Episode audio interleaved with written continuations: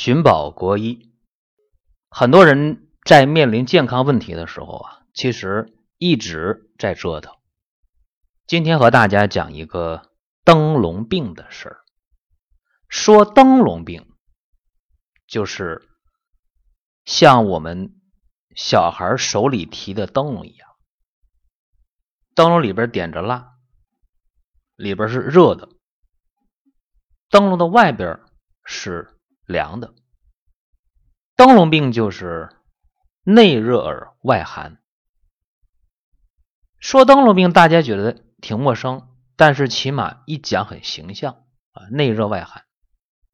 什么样的事儿是内热外寒呢？什么病是这样的呢？最常见的就是心脏病，好多人出现了冠心病之后。包括现在的年轻人呢，我接触到的年轻人，在前年我出差的时候，我住的软卧车厢，我对面一个小伙子，二十八岁，我坐这个火车时间很长，坐了二十三个小时，但是这年轻人呢，一到吃饭的点儿，像我们到餐车吃点饭。但这年轻人呢，二十八岁，他就是很简单，是西红柿，嗯，要么就是黄瓜，偶尔的到餐车转一圈就回来了，什么菜没点，什么饭也没吃。我很纳闷啊，我问他，我说你二十三个小时了，你就吃这黄瓜，吃西红柿啊？啊，他说我也吃了一块面包。我就问我说你是减肥啊？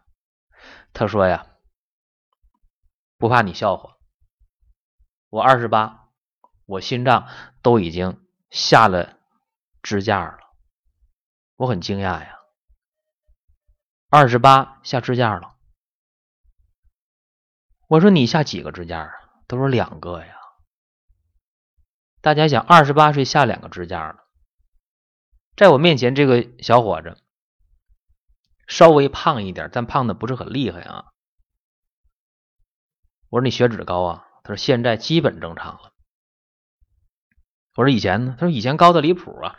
以前我可胖了，现在呢经常锻炼啊，打打球、跑跑步，都是那种有氧运动，量还不敢大，下支架了他说捡了一条命，所以现在。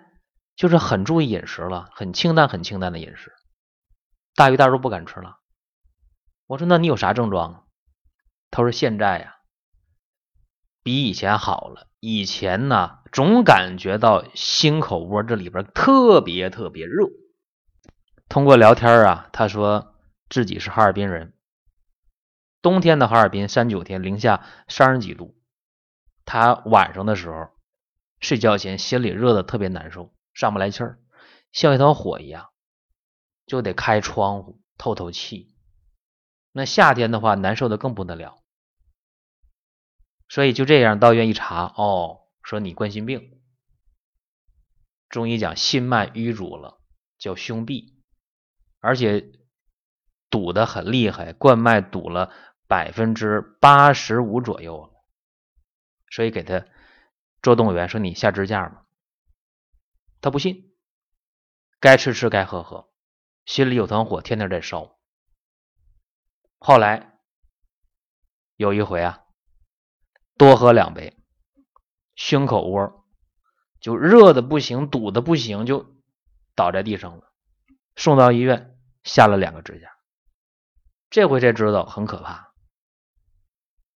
那支架也下了，生活也注意了。他说还是感觉胸口窝经常经常的热。到院查呢，就说你这下支架了，你该吃玻璃维得吃玻璃维，该吃阿司匹林吃阿司匹林，你别想别的了，反正重体力，嗯，这样的事儿你做不了了。他一说这事儿呢，当时我就一拍桌子，我说你呀，灯笼病，你想里边热外边凉，到院查查不出什么东西来，这就是有淤血阻络啊，淤血阻滞他的。胸中脉络，所以淤而化热，就这个道理啊。过去我家附近有一个面粉厂，在夏天的时候，那年夏天特别热，面粉厂着火了，浓烟滚滚啊。后来就警察、消防队全来了，火都扑灭了，就说到底是谁放的火？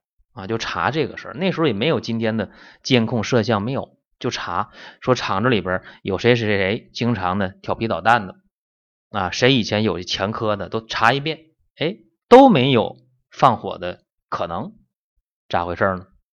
后来消防队给了一个解释，说你厂房不通风，这面粉的颗粒非常细，屋里面又潮又热，所以呢，面粉。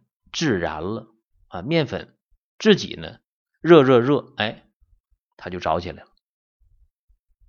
咱们有冠心病也是啊，冠心病的，包括高血脂的，好多人就觉得胸口窝热，胸口窝里特别难受，这就是淤血阻络了心脉，淤而化热呀。这就是灯笼病。在清朝的时候，有一个医家叫王清任，他写本书叫《医林改错》。他就发现了，说如果胸中热，这个灯笼病的事儿，你要认为它是实热啊，说你这是有火，你下去火的药，哎，也是越治越重。如果你认为这个火是虚火，那你用一些呢滋补的药，结果你越补。也是越热，唯有用活血化瘀药才能解决问题。所以王清任呢开发了几个方子啊，有一个叫血府逐瘀汤，胸中为血府嘛，血府逐瘀汤用上之后，你别说啊，这一活血一化瘀，嗯，心脉通了，哎，心里边就不热了。所以今天呢，这个血府逐瘀丸有成药，叫血府逐瘀丸。对冠心病的、心绞痛的、心梗的、下支架的搭桥的，经常胸口味热的人，这一吃啊特别灵验。所以你看灯笼病，它是可以化解的。那灯笼病难道说就是胸口这有热吗？啊，就心脏病会这样吗？不一定啊。我还接触过一个骨折的人，他也算灯笼病的一种。这个人呢，就是下楼的时候摔了一跤，摔了一跤之后呢，就经常觉着，哎呀，这个前胸、胸口往下，然后肚脐往上这一段，说这里边怎么天天发烧？一量体温呢，正常，玻璃体温计量正常，电子体温计量还正常，很纳闷到医院去吧，验血，你说你白细胞也不高啊，没发炎呢。拍片儿，哎呀，说你这胸骨也没事儿，你这脊椎也没事儿啊，这都没事儿啊，究竟怎么回事？它会热呢？像有火在烧，查不出原因来。这是我同学的一个病号，他就跟我讲说，你看我有个病号，怎么怎么怎么样。我说这个不就是灯笼病吗？就是他摔了一下，这楼梯上啊，肯定这软组织啊，这个肋骨、胸骨的软组织一定有一些损伤。哎，这里边呢，你你无论是在这个肌肉间，还是筋膜、韧带，它一定有损伤。有损伤的话，局部的微循环肯定不好。不好的话，它就会在里面产生一些热的感应啊，有淤血阻络，或者叫呢微循环不通啊，这不就灯笼病吗？哎，我一说完，我同学觉得哎有道理，就给他开了血府逐瘀丸啊。结果吃了两三天，这热就退了。你看今天给大家讲这个灯笼病啊，这个事儿其实大家都有机会遇到。如果遇到了，按照我讲的方法试一下，可能你就能够有重大的改变，感觉到哎豁然开朗。大家可以把你的想不通的事儿啊，一些解决不了的日常的一些健康的问题，反映给我们。大家可以关注微信公众账号“健康三十六计”，那三十六呢是阿拉伯数字，也可以在百度贴吧或者是 QQ 群“健康三十六计”当中，我们是展开互动交流。听完节目之后，啊，大家可以评论，啊，可以点赞，包括你想听什么，你想了解什么，可以及时告诉我，每天给大家一些新的东西。